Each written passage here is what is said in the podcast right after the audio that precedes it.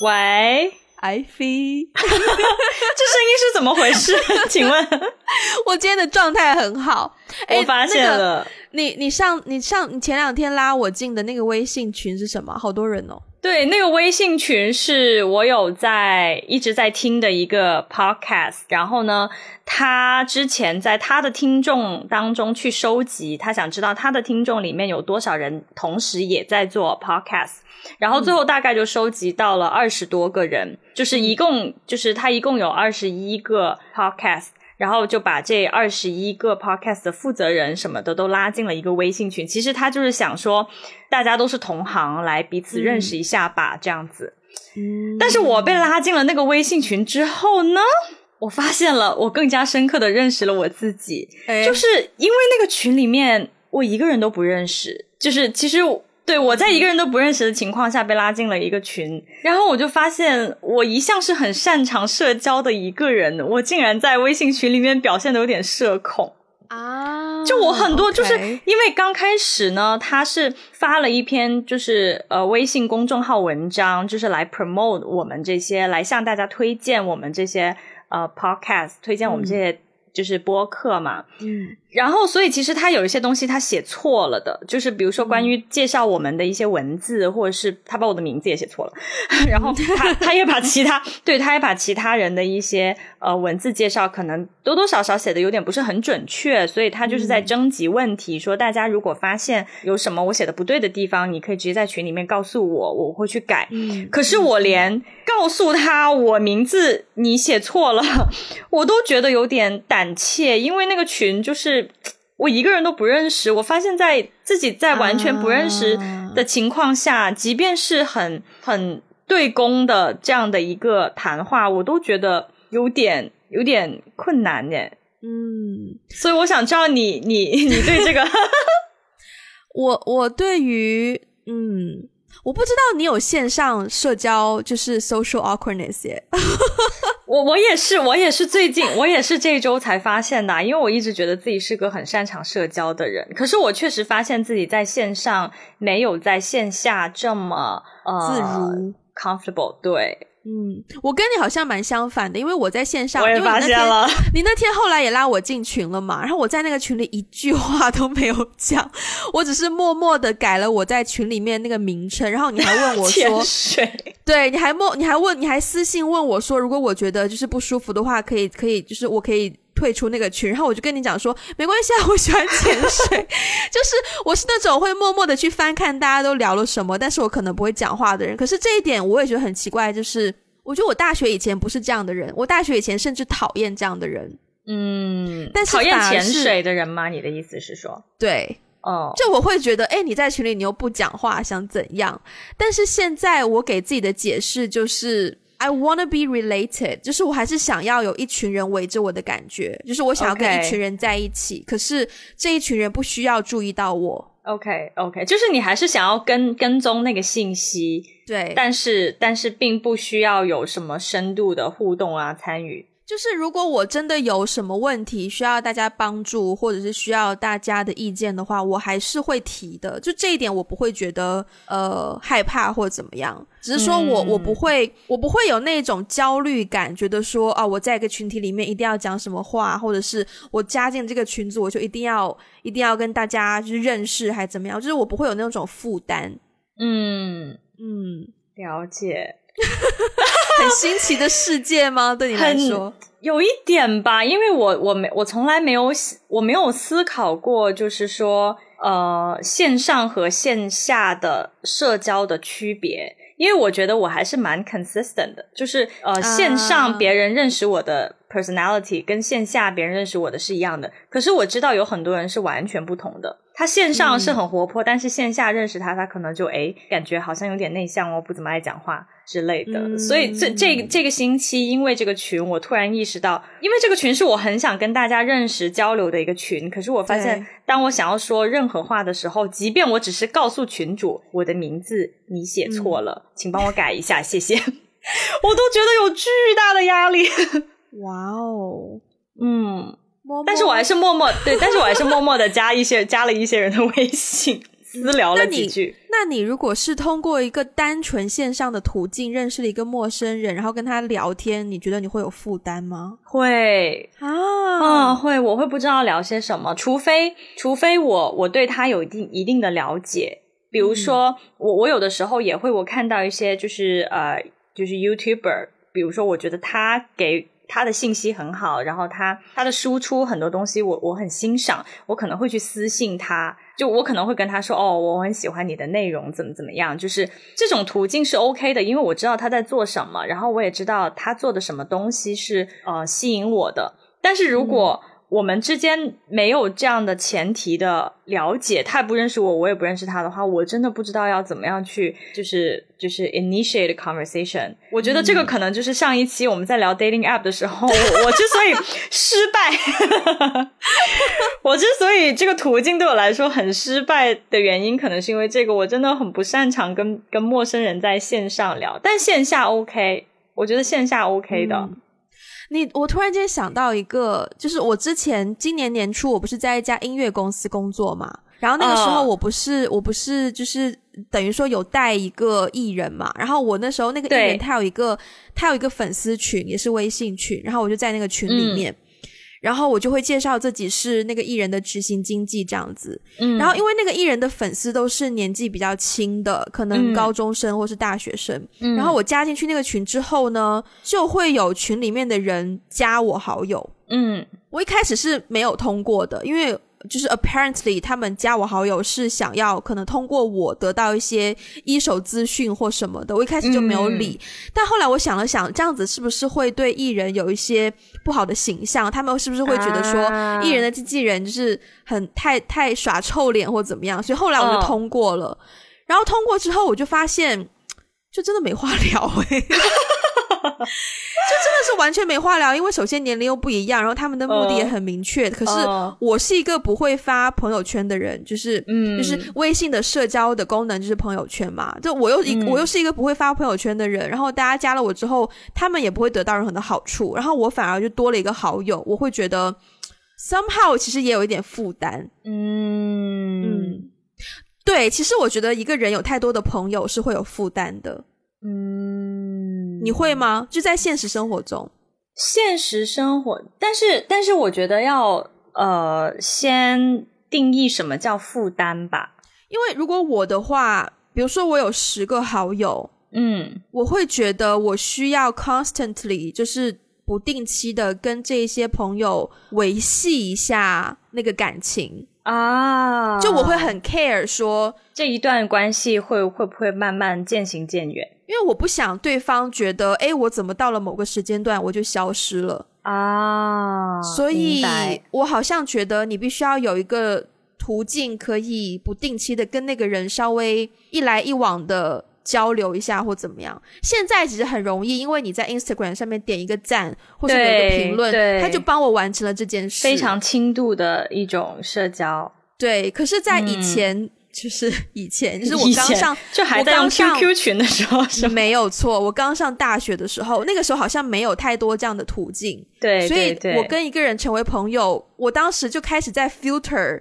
我的朋友，哎。就是我会我会选择说好，我真正需要维系的是哪一些个，然后我就会花心思去经历。我觉得这个是我在线下的，可能跟你刚好相反，就是对我我现在也是刚好梳理出我为什么在线下我会嗯比较不善于社交，因为我是真的觉得在线下的那个交往的过程是特别真实的，然后你跟每一个人的一个 interaction。Somehow 都会对那个人留下一定的印象。那如果如果你们之间的 interaction 是好的，那 in a way 那个人会对于你有一定的期望在那边，或是对你们两个人之间的关系有一定的期望。那如果我 fulfill 不到那个期望的话，我不想要另外一个人因为我 fulfill 不到那个期望而受伤害，所以我就有一种负担。明白，明白。如果是这样子去定义“负担”这个词的话，我完全没有哎，啊，我完全没有这个负担，因为我觉得可能从我很呃，就是从开始读大学开始吧，就是我几乎每三四年会换一个城市，换一个国家，所以其实我每到一个地方，我常常联系的会会有一群朋友。可是当我离开了那个地方之后，我又会有一群新的朋友。所以我我其实习惯了这种状态。其实我我觉得大家在一个高流动的，就是现代社会，大家流动性都很高嘛。我觉得如果大家也都习惯了这种就是 constantly on the move 的状态的时候，其实大家就很释怀。我觉得大家彼此都看得很开，不会刻意的去呃，不会刻意的说一定要维系一段一段关系或是怎样。所以其实对我来说。呃，首先就是我现在也是依然有一些在美国、在日本的朋友也会保持联系，但是并不是那种说我我刻意硬要呃，就是定期的或不定期的跟他保持联系，其实没有诶，可能就是说，比如说我有的时候会刷 Facebook，诶，我刚刚看到他 update 了一个新的状态，比如说之前本科的时候，我有一个非常好的韩国朋友，他最近刚生了孩子。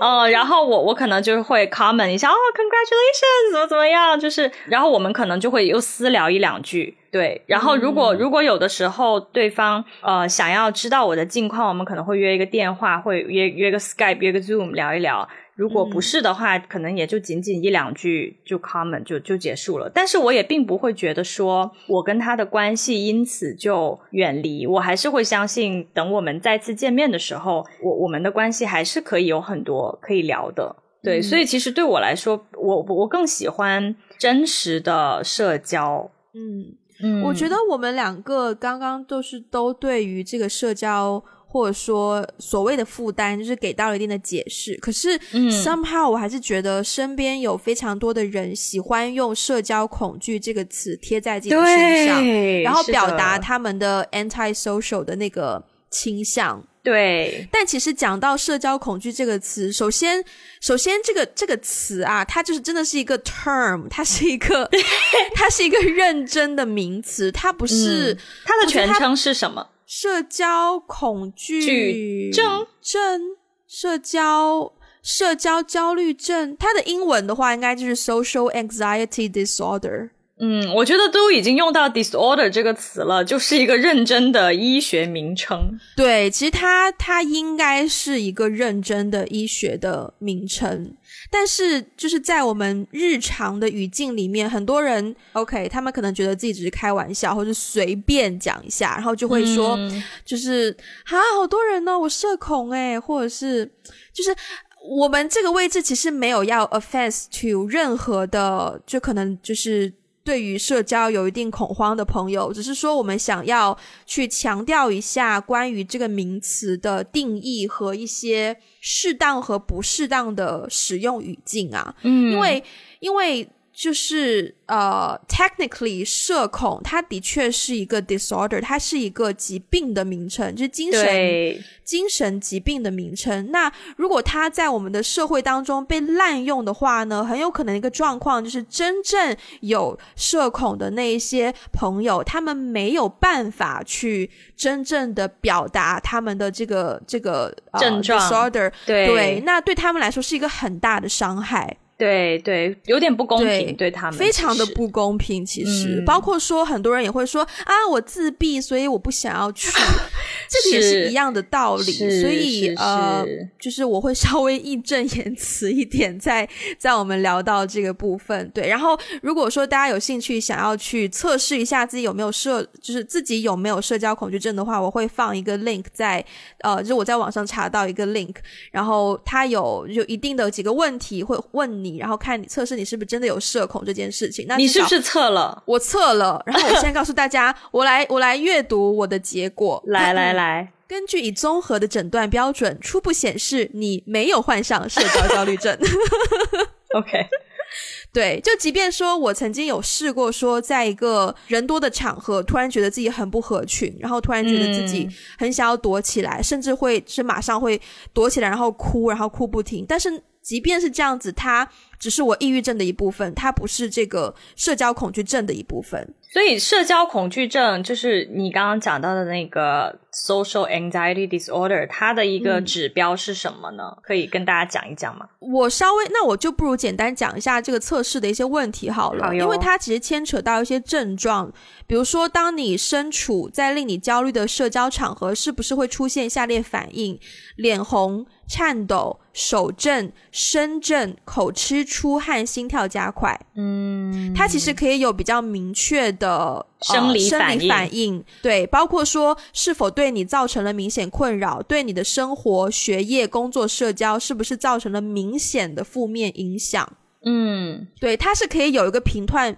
评断标准的，不是只是觉得自己觉得有一点点的 fear，有一点的恐惧，然后就说自己社恐，绝对不是这样子的。嗯嗯嗯。但是呢，我我我刚刚听到这个的时候呢，其实我又想到了一个点，就是我们常常很多人会说。啊，我不想去那个场合，我社恐。我觉得这个社交场合也是分的，比如说，对，我在上一份工作当中，有的时候呢，我我我的工作的其中一部分，有的时候会去参加一些活动，然后我可能会发表一些演讲之类的。那我发表演讲的时候，台下的人我谁都不认识啊。我讲完我讲完话之后，就会有些陌生人走过来说：“哎，想要跟我认识。”然后这个时候，我会完全就是我我完全没有任何心理负担或压力，因为我知道他是来找我聊公事。你知道他的目的，我知道他的目的，并且我也知道他要跟我聊的这个话题是我很熟悉的，因为我就是来在聊工作。对，但是如果说到一个场合，然后那个场合是没有任何共同话题，比如说你的生日 party。我现在觉得有点亏欠，因为因为我我的我生日 party 上面对，确实是有一些人呃表现出有点有点尴尬，因为他们并不在一个行业，然后也并不在一个共同，就没有什么共同的话题可以聊，所以呢，但是我又不想让我有一些朋友就是被被被忽视，自己在那边喝闷酒，所以我在我的生日 party 上面，我就刻意做了一件事情，我就说所有穿白衣服的人坐在一起，穿黑衣服的人坐在一起，不黑不白的。好大压力呀！我的妈！可是到最后，我回家以后，我有问竹子，就是我说今天你你有，因为竹竹子也不不怎么认识我其他朋友，他认识几个，但是他没有认识那么多，但是他就说。哎呦，聊的超嗨！就是他，他，他，他讲说他认识了几个我其他朋友，聊超嗨。然后他跟我讲说，哎呀，那个女生好像今天刚刚分手。然后另一个女生呢，又讲说她最近在找工作。最后来一个女生呢，又讲说怎么怎么样怎么样。我说天呐，这些我朋友的消息我都不知道哎。嗯，那还蛮就是温馨的耶，就蛮好的。是是，所以其实我觉得社交场合。给人带来的压力其实也分，有一些是有共同的话题，会感觉没有那么有压力；在完全没有任何共同话题。的场合下，你你完全，比如说校友聚会，就是这样的一个场景。你觉得是怎样的一个场景？就是我完全不知道他在做什么，他也不知道我在做什么，然后我也完全不认识他。我们只是一个巨大的 校友网络，然后组织起来的一个聚会，所以就经常会出现那种啊，你好，你好，或者是哦，nice to meet you，然后就然后就很尴尬，然后就哦。So what do you do？就是这种场合。哎，可是校友聚会，我反而不会有恐惧耶。我反而觉得，就是第一，就是叙旧嘛。啊，大家在这边 share 的共同回忆就是 we used to，就是我们之前有在同一间学校，然后可能没话题聊的时候就聊一下，哎，这边那个时候那栋楼啊，哎，那个老师啊，哎，某某班某个同学啊，就是这样子啊。那至于说会不会对于我的 career 带来一些新的影响，能不能认识到一些就是 potential 可以合作的人，就是一个 bonus。但是 at least 我知道那个就是我有一个 basic，就是我可以聊什么。如果我在你的生日 party 的话，我估计我的第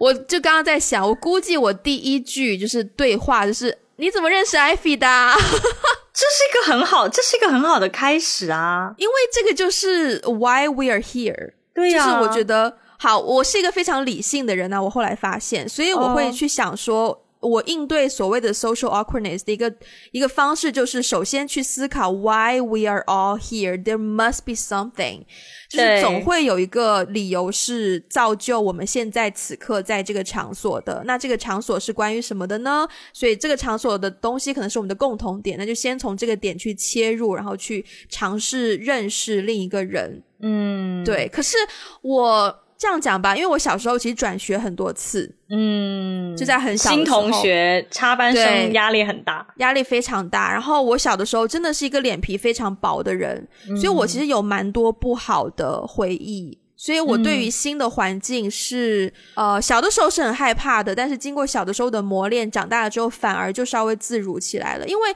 你去到一个新的环境，没有人认识你，然后他们好像就是已经玩成一团，他们已经有他们自己的 language，然后对你一个外来的人要怎么样去，就是跟你要不要跟你交朋友，或者是。喜不喜欢跟你交朋友，你都不知道，你自己会有很多担惊担惊受怕。对，可是长大之后，我就会觉得哦，自己要 take my own，就是我自己要有一些主见，然后去想说，换一个角度去思考，说这个群体会不会给我带来什么收益？嗯嗯嗯，就是我多认识一个人，会不会对于我的 career 也好，或者是私生活也好，带来什么好处？还蛮 功利的。但是我觉得这个是很自然的一件事情，就是当我们开始工作了以后，其实我我我会觉得以前在学校里面的那种呃社交 social 是相对来说呃更单纯一些，因为你没有进入职场，其实很多时候大家就是基于一个共同的兴趣或是一个共同的信仰在一起。但是真的，你工作了以后，每一个社交场合，就我也会这样子，就是每一个，因为虽然我是一个还蛮擅长 是是蛮擅长社交的人，是但是也也不是所有的社交场合我都觉得是值得的。就是我我觉觉得，在我参加过这么多社交场合时候，总有一些场合，我觉得我可以认识到呃比较志同道合的人，也有一些场合是我觉得完全就是在浪费我的时间。所以我说。哎呀，太多！哎，等一下，我想到你之前在好像我们聊到，忘记是距离感还是归属感，有一期你有讲到一个很 awful 的，就是。经验。有有。对。那个那个经历对，所以其实像那种经历，我我我现在会比较的谨慎吧，去参加这样子的社交场合，因为那个经历是我的高中同学来北京出差找我叙旧的时候，他正好约上了一个他的前同事，他的前同事其实也离职了，然后又叫上了他的现在的一帮同事，所以我们所有的人坐在一起呢，基本上。就是 nothing in common，对，就基本上就是一群陌生人坐在一起。然后很不幸的是，当我们在进行了几番对话之后，发现还真的是 nothing in common，就是试图找一些共同点，但是发现并没有的时候，就会，哎呀，就会觉得，哎，我我我为什么会在这里？你嗯，你讲到这个场景，就会我就会幻想说，假设是我接到了一个这样的邀请，我会不会去？然后我会发现说，呃，因为我以前也有很多这样子的经验，嗯，就是我我去了一个，比如说呃，可能朋友叫说啊，晚上去哪里来喝酒啊，然后我去了，然后去了之后有新的朋友来，然后大家也不能好好聊天，也不能交换什么想法，然后新的朋友也没有要跟你好好聊天，然后我会觉得那个晚上就浪费了。嗯，然后结束之后会有一种空虚感，嗯，然后那个空虚感可能是让我最害怕的地方，所以在在慢慢长大之后，每次有人提出这样子的邀约，我的第一个反应是我会去衡量。可能我已经跳过了很多部分，我就会很直接的去想我自己想不想去。嗯嗯嗯。那如果是不想去的话，我可能就会呃婉转一点跟他说哦，今晚没就是没空或怎么样。但是我在想，是不是有一些人在这个时候就会用社恐当自己的一个借口去说哦，我今晚我不去啦，我社恐或怎么样？嗯嗯，我觉得。拿社恐社恐做做借口的话，其实有点难，因为我觉得人都是比较 consistent 的，你不可能说我今天很社恐，然后明天我又一点都不社恐。所以，一个拿社恐作为借口的人，他必须平常在日常生活当中，也可能是表现出对于社交。有一些呃，不能说障碍吧，或者是就是没有那么喜欢社交的一个人，或是相对来说比较内向的一个人，他才比较可以拿社恐，嗯，做做一个做一个借口。比如说，我要是不对，如果比如说我要是不想去的话，我不可能拿社恐作为作为理由啊，绝对不可能。对啊，我肯定就会说有点什么事情今天。对，但是你刚刚讲到一点，我觉得也是我在这些年，特别是我开始工作，工作以后，我真的是去过很多很无用的 社交场合，不管是老板让我去的，还是我自己觉得哦，这个场合可能会认识一些对我的工作有一些帮助的人。我知道这样想很功利，但是我确实参加过很多这样的社交场合之后呢，现在我已经慢慢可以总结出一些规律，就是说大概什么样的场合可能会。呃，让我觉得不是很舒服自在，就真的是那种 nothing in common 纯社交的场合。对，所以现在如果是纯社交场合，我其实也很少去。如果要去的话，可能大家会，嗯，比如说，就比如说去个读书会，或大家就去一个什么 workshop，或是大家去，就是大家肯定是要有一些共同，基于某一个共同的话题、共同的兴趣，有共同的朋友，我才会去。嗯。嗯，你刚你刚刚提到内向，然后我就想到我们两个人最大的不同点就是我是一个内向的人，你是一个外向的人。嗯，可是呃，虽然我内向，可是我还是愿意社交的。但是就是我的社交是的确是很有目的性的。你比如说，就是我我上个礼拜在一直在改剧本嘛。嗯，然后呢，大家有关注我们的 Instagram，就会发现 Wendy 常常在半夜一点多，然后再发 IG Story，然后就自己在那边听 Hit FM，有的时候还会跟着一起唱歌。对，然后等到我剧本终于写完，然后我真的会就是呃，觉得自己明年可能会拿金马奖。嗯，很多很多故事场景开始。对，然后我我之前跟你讲，你就会你就会跟我说，哎，可是你得得奖之后会有很多 social 的场合，可是我听到这一点，我完全不觉得害怕，哎，因为因为我很明确的知道说，如果真的是金马奖。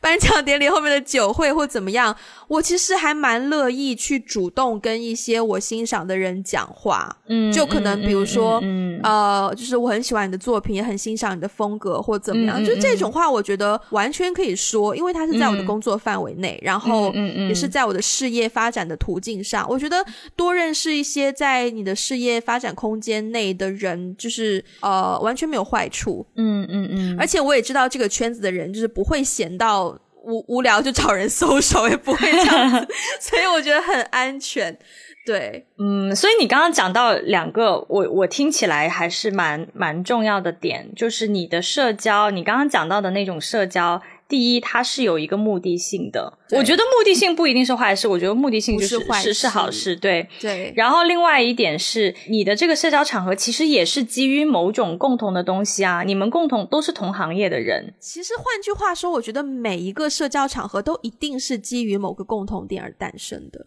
那倒不一定。可是你们没有，就算你们共同认识一个人，那也是一个共同点啊。是是，但是其实我我我在。工作了以后，我不知道是不是大城市大家都比较空虚，就比较渴望认识新的人。在北京也有很多社交场合是完全没有任何共同点的，真的就是纯社交的场合。How？就是就是就是纯社交的场合呀，就是一个酒吧。今天说啊，今天 Friday night 我们有一个，但他也会有个理由啊。但他的理由可能就是说第二杯 半价，或者是说，或者是说我看过有一些。呃，因为我之前有做过跟就是 co-working space 相关的工作，那有一些 co-working space，他们就是各各种各样的创业公司都在里面，但其实这些创业公司之间没有没有什么没有什么就是共通的地方。No，他可能就会说 No，他们的共通地方就是创业啊，创业就是那个 keyword 啊，嗯，然后就可以就可以聊说，哎，你什么时候开始你这间公司的？啊？为什么开始这样的公司啊？为什么选择是这个方向啊？就开始啦。那我觉得可能这个这个这个共通点对我来说还不够 specific，还不足以让我要去社交。我觉得这太太 vague，就是很多人都在创业，你知道吗？就是就我觉得可能对我来说比较有目的性的，就是这种社交场合，就是呃，就比如说谁谁谁的生日会，我觉得这种我是去的比较多的。还有就是我们在一个行业，我们真的真的在一个行业。同行，我我的那个我是很愿意去的，或者是兴趣小组，我也是很愿意去的。那共同信仰就不用说了，天天见就经常见面。但是基本上一定要到这个颗粒度的共同点，我可能才会觉得是一个我我会舒适的社交场合。我跟你刚刚好相反呢，这么神奇？就像你刚刚说的兴趣小组。我基本上一定不会去。哦，是哦。然后生日，那如果是 podcaster，如果是 podcaster 聚会呢？podcaster 已经不是兴趣小组了，它已经是 part of my career，所以是不一样。特别是生日会，我最怕生日会，我最怕生日会。OK，我也很怕婚礼哦。婚礼对婚礼是一个很容易会令人陷入尴尬的非常一个一个场合。你真的就聊完，哎，你怎么认识他的？哦，我们是研究生同学。那你呢？啊，我们是高中同学，就没有了。就没有了。我懂，我懂，我懂，懂。特别是你，特别是你认识其中一方，然后你跟另一方的朋友坐在一起。虽然应该不会有人蠢到安排这样，如果有的话，就是没有啊。伴郎 伴伴郎伴娘啊，我经常当伴娘啊，就经常跟伴郎在那边尬聊啊。That's also a reason 我很害怕当伴娘。虽然没有人就是邀请我当伴娘，which is a good thing。我我会邀请你的，对对对。看我们谁先结婚。OK，今天把话就撂撂在这里。好，先把话撂着了。好，好，好。对啊，这个婚礼也是一个对我来说很大未知的一个空间。婚礼真的蛮尴尬，婚礼真是挺尴尬的。生日会也没差，就是我不能直接去到生日会就开始聊我下一部电影要拍什么吧？就是对对，你也很难找到一个那个 common 的话题。嗯，哎，可是可是，如果我觉得，如果是在比较西方文化的社群当中，有人过生日的话，我是可以去的，我不会有太大的心理负担。反而是如果是在如果是在全都是亚洲人的环境，我心理负担会更大。你你的这个我完全懂，我。我也是这样的，这我不知道为什么。我我其实我我回国以后，我也发现，如果是呃，就是比如说一个 English speaking event，就是 English speaking social event，我我会，即便大家我都不怎么认识，但是我觉得去也不会给我带来很大的心理负担。我总是觉得大家可能，我不知道是在西方的那个语境下，或是用英文社交，大家更加的。我我我自己是察觉到哈，就是可能会有一种共同的 manners，然后大家就是为了就我不管他是真心的还是假意的，但是总而言之，他要 be polite，所以就。总是会，就是会问一些 follow 持续下去。对，对他总不不不可能说讲两句话就哦好，就对话结束终结，不会这样子的，就肯定多多少少还是会问两句关于你这个人，你现在在做什么？How do you feel about it? How do you like? How do you like it? 对，所以然后慢慢慢慢慢这个对话就是 somehow 还是可以持续下去。可是我也发现，就是当我去到一些。就是纯呃，因为我我在北京嘛，就是去到一些纯中国人的社交场合的话，好像大家是需要一个那个 prompt 玩个游戏，或者是破个冰，或是怎么样，大家才可以热络起来，就是才。呃，开始会有一些对话，而且那个对话常常是呃，哦，你你你叫什么名字？你做什么的？啊，你我说完我做什么，他说完他做什么，我们彼此并不知道对方这个行业到底是什么，然后我们就 对话结束，然后我们就啊啊，对对对对对对，然后就结束了，对，然后就结束了。所以所以其实我我也是有同样的感觉，就如果去到一个纯。嗯，我不能说纯亚洲，因为我觉得亚洲很大，就是不同的群体之间，它的社交场域稍微那个气氛会有点不一样。但比如说，如果在北京的话，纯中国人的社交场合，其实我心里也多多少少 会有一丝压力，会觉得是不是会遇到？对啊，我很难有压力，真的。我其实经常跟朋友说，要是谁跟我聊天可以把我聊死的话，那。那那这个人真的厉害。对，其实我也是出于一个怕尴尬，所以会稍微筛选一下那个社交的场合值不值得我去。嗯，因为如果一个场合里面，其实我不是那一种希望在一个场合里面总是有很多话讲的一个人，但是我的底线就是我真的很害怕有太多的 dead air 在那个空间里。明白。所以，如如果五七八个人都没有什么话讲的话，我真的就会逼自己，就是 Wendy 给你想一个话题，让大家可以讲话，然后我就会觉得很累。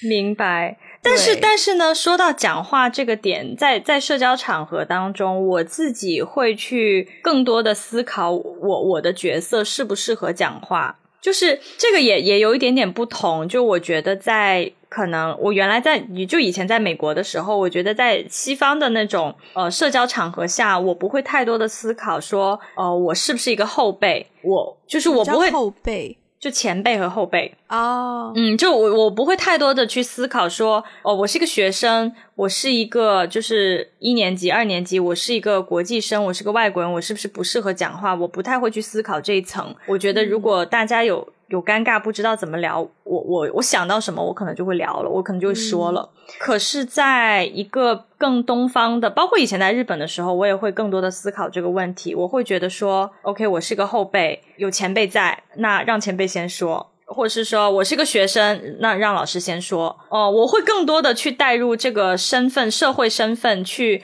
让自己的社交显得更符合社会期待的那种礼节。对，嗯，我多多少少会会思考，但是我不会太过于就是遵循这种社社会礼节，因为我觉得，唉。我觉得我们我们越聊可能会把自己推入一个很深的坑，但是 就是我觉得很多的暂且说亚洲人的确是让自己太过于禁锢在一种传统的这种前后辈或者是所谓的社会呃角色的束缚里面了。然后我自己是不喜欢这种的，对我还是一个比较就是在理说理，然后就是对嗯那样的就叫什么论论。对事不对人的一个概念，嗯，明白，明白。我们有点扯得远了啦，我们今天是要聊这个社交和所谓社交恐惧的一个一个话题的。但是你刚刚提到一个点，其实我蛮想蛮想聊的，就是我觉得关于呃社交，就是说 social 作为一种能力的话，好像我我我的个人感觉是我我原来在。美国上学的时候，特别是纽约，纽约真的是一个你不社交根本就活不下来的地方啊！就是随随便便路人都会跟你没事松手两句的一个地方，真的坐地铁经常跟陌生人社交，然后。我就发现说，因为以前在美国上学的时候，我们有非常多的那种就是 social networking、networking events 或者是什么 happy hour，其实全部的目的都是让学生尽可能多的去社交社交。所以好像在美国或是在英语的语境下面，大家会会很容易讲。一个词叫 social awkwardness，或者是说哦，他是不是有点 socially awkward？anti-social 或对对对，好像不管是 anti-social 还是说就是哦，someone is socially awkward，其实它都是一个负面一点点的一个词，就好像说一个人社交社交能力不够，他好像是有一点点负面印象在的东西。可是我回国以后，我就发现，你你要是问大部分中国人，他都会告诉你我不爱社交。哦，我内向。好像在中国人的眼中，社交跟抽烟喝酒总是会 relate 在一起。抽烟喝酒烫头，烫头，相声三大宝。对对，就是如果你在中文的语境下，或者是包括现在，我们有的时候公公司里面同事也会开玩笑，就是说啊，那个谁谁谁就是交际花，很会收手。其实我知道他们有的时候是开玩笑，可是通常情况下，你听到别人说哦，他很会收手，或是说啊，他就是个交际花的时候，其实更多的会想到一些比较不好的，对，什么油腻啊、圆滑，就感觉不是那么真诚的一个人，就总是会。附带一些负面的这种印象，这个点我不知道怎么评论。但是根据我的一些个人经验，的确，当我遇到一个常常被人称之为很会 social 的人的时候呢，那个人给到我的感觉也大多数的确真的就是油腻，或者就是很 很很讨人嫌。就是他们的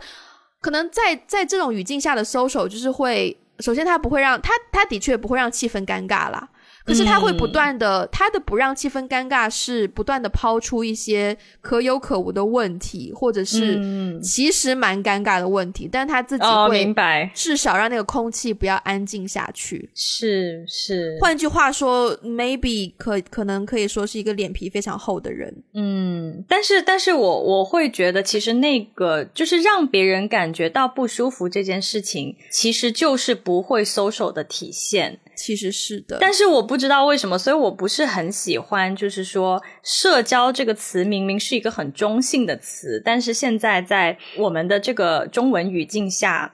至少就是说，在中国大陆的这个语境下，这个词已经变得很负面了。我也不知道为什么。可是，可能这样子的人常常会觉得说，哦，他认识很多人啊，他有很多人脉。所以，大家我觉得这个定义也不太一样。其实，如果你要是说一个，比如说在美国，如果他说他很会 social，我觉得。不一定指的是他有很有人脉，我觉得这个也不一定。但是确实，你你要是在这边，你说呃，他很会社交，他很会 social，好像你就会立刻觉得哦，他很有人脉，他很有资源。嗯，他在美国不会觉得说一个人很会 social 就是很有人脉吗？不一定吧，我觉得只能呃可可能说明他有很多 friends，但是不一定不一定会觉得说他很有人脉。我觉得人脉这个很多人。他认识很多人，maybe，但是我觉得其实好像也那个关联也不是那么直接，因为我也有一些同学，他们我觉得他们蛮会 social 的，但是大家也不会觉得说他很很有人脉，或是认识很多人。就是我觉得人脉这个词是一种你可以去撬动的资源，然后这个资源可能是比较功利的，就是对于你的事业或者是。呃，就是说，就是它是一个 efficiency 的东西。对对对对，其实对你来说是一个 benefit。但是，但是我我我现在回想起来，就是说以前在美国的时候，如果说这个人很会 social，其实也不一定说的就是他很有人脉或资源，他可能就是他朋友很多。我懂你意思。对对对，我我理解的你的意思就是，如果说一个人很会 social，其实你指的是他那个 social skills 在当下就是很会发挥。就在需要跟一个人对谈的当下，但不代表他就 equals 一个他有很多人脉的结果。对，虽然可能他的确认识很多人，但是那个之间的那个等号不是这么容易就画起来的。对对对，嗯，明白。嗯，所以听众朋友们，如果对于这个话题 有什么样的体验，也可以告诉我们，我们也很好奇大家是怎么想的。呃，我们我们今天其实时间也就是差不多，我们最后来尝试回答一下我们的这个命题好了，就是为什么大家都说自己社恐？嗯，你先说还是我先说？你想到就先说呗。我是觉得，我觉得现在有很多词汇真的是被滥用了。对，嗯，因为因为其实社恐也好，自闭也好，它确实是一种，就是可能是医学上。就是已经被 approve 或者是或者是生理上的某一种疾病，就是确实是有的人他在面对社交场任何社交场合，他可能会产生一些比较激烈的生理反应，会让他有一些焦虑。但是就是我我觉得现在有很多的这种医学上的词，这些病症用在我我们的日常对话当中，好像已经把它变成了一种只是描述你的特征或是个性。所以慢慢慢慢就用的越来越多，我觉得这个词就被滥用了。然后而且呢，但是滥用的一个好处是它好用，它可以轻易的为自己找到一个理由，就是说，哎，我不想去，我社恐呀，就是。它好像可以比较容易被理解，而且好用。对，关键是好用，就好像大家如果有一个人跟你说，哦，他不想去，因为他社恐，好像你也可，好像你也觉得，嗯，那好吧，我不想强迫你。对对，就是说，那好吧，那我不想强迫你。嗯。嗯，我真的觉得这不是一个，真的是一个很不好的现象。我觉得词语被滥用绝对不是一个好的现象啦。嗯，那如果我尝试回答这个问题的话，为什么大家都说自己社恐？我觉得一方面是呃，说句实在话，现在的就是这样子的大时代下，其实至少在我们长大的地方，就是呃。中国大陆很多人的生活还是得到了很多的满足，然后很比较安稳，然后比较呃，就是生活状就生活那个叫什么？生活状态不是生活质量蛮高的了，所以他们在呃，他们没有太多需要认识新的人的需求，嗯嗯。引起你的深思，引起我的深思，因为 我总觉得这个地方哪里怪怪的。就是说，与其说是没有这个需求，不如说我我自己的一个感觉是，可能有很多人是在逃避真实的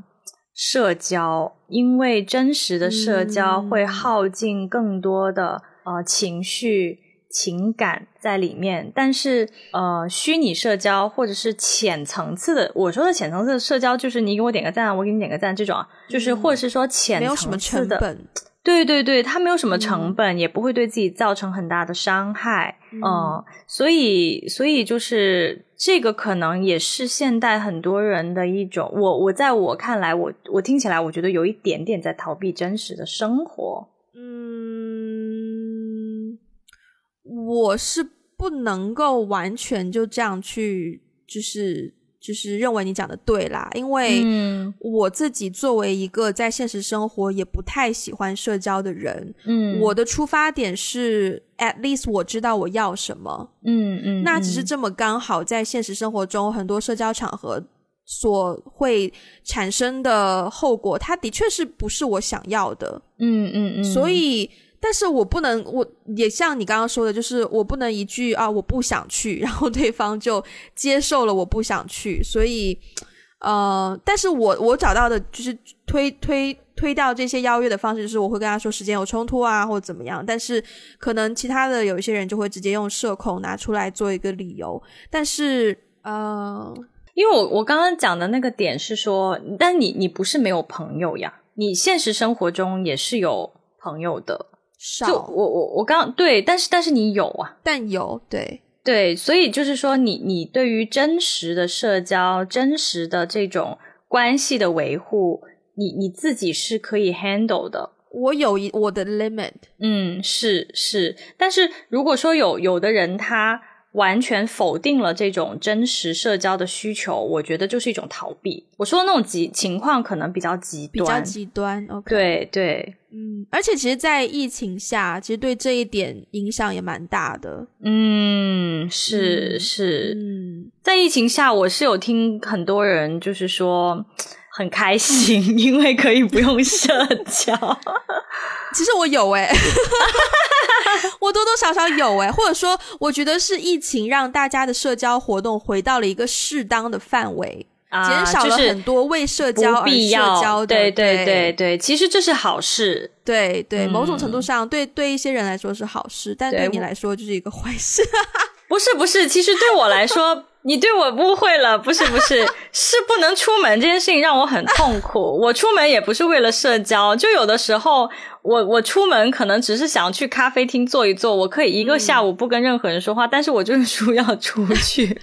放我出去，放我出去，我需要呼吸新鲜空气。OK OK OK OK，嗯，好，呃，那节目的最后有什么想要补充的吗？补充。啊，其实我我觉得该说的都已经说了，但是但是我希望就是听众不要觉得我们说的有冒犯的地方，就是也是只是我们对于某一些现象的解释，会觉得说，就是如果有一些词语，医学上的词语被滥用，对于真正的有这样子的疾病的人，是真的非常的不公平。对，嗯，对。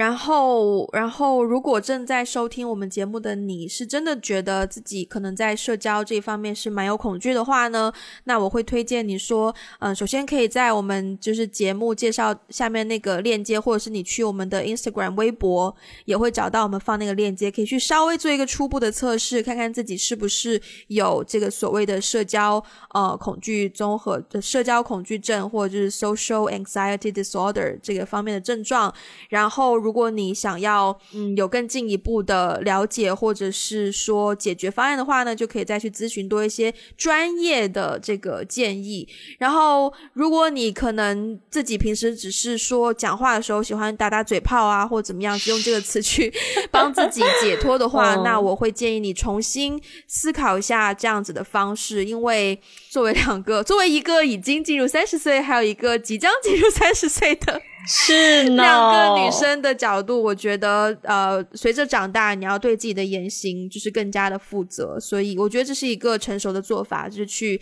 be conscious about what you say，就是去重新审视自己讲的话是不是到位，因为对你，比如说你说啊，我内向，我不想去，我觉得这个还蛮合理啦，至少对我来说，因为内向是一个性格特征，它也不是说是一个性格的缺陷，因为它只是一个性格的特征而已。嗯嗯嗯。那等于说你认识了你自己，然后你再跟别人讲说哦，就是哦内向，然后我不太喜欢收手的场合，我觉得这个更好被，对，其实这个更好，对啊，对，也不会觉得冒犯吧？这样听起来，对对对，所以。对啊，多一点认识自己，然后多一点去呃审视自己的一些用词。妈呀，我真的像一个老母亲在这边，非常的嗯语重心长。好啊。支持我们的话呢，就欢迎转发、评论、点赞、推荐给你身边喜欢听 podcast 或者是还没有听过 podcast 的人。然后可以在 Instagram 还有微博找到我们，跟我们互动。也可以在 We Got Blog 上面呢，We Got Blog dot com 看到我们的一些文章，然后也可以给我们留言。然后喜想要是实质性的支持，一方面你可以去 Apple Podcast 给我们就是做一个评论，然后或者是也可以去 Patreon 或者是爱发电搜索打个电话给你，或者是 One Call Away，然后给我们一些实际上的支持。那嗯，不得不说，我们的 Podcast 已经进入马上一周年了，就是感谢大家一路的支持，也请期待我们一周年会有这个特别的节目出现。那。我们今天就到这边啦，下一次下周再见啦，拜拜，拜拜。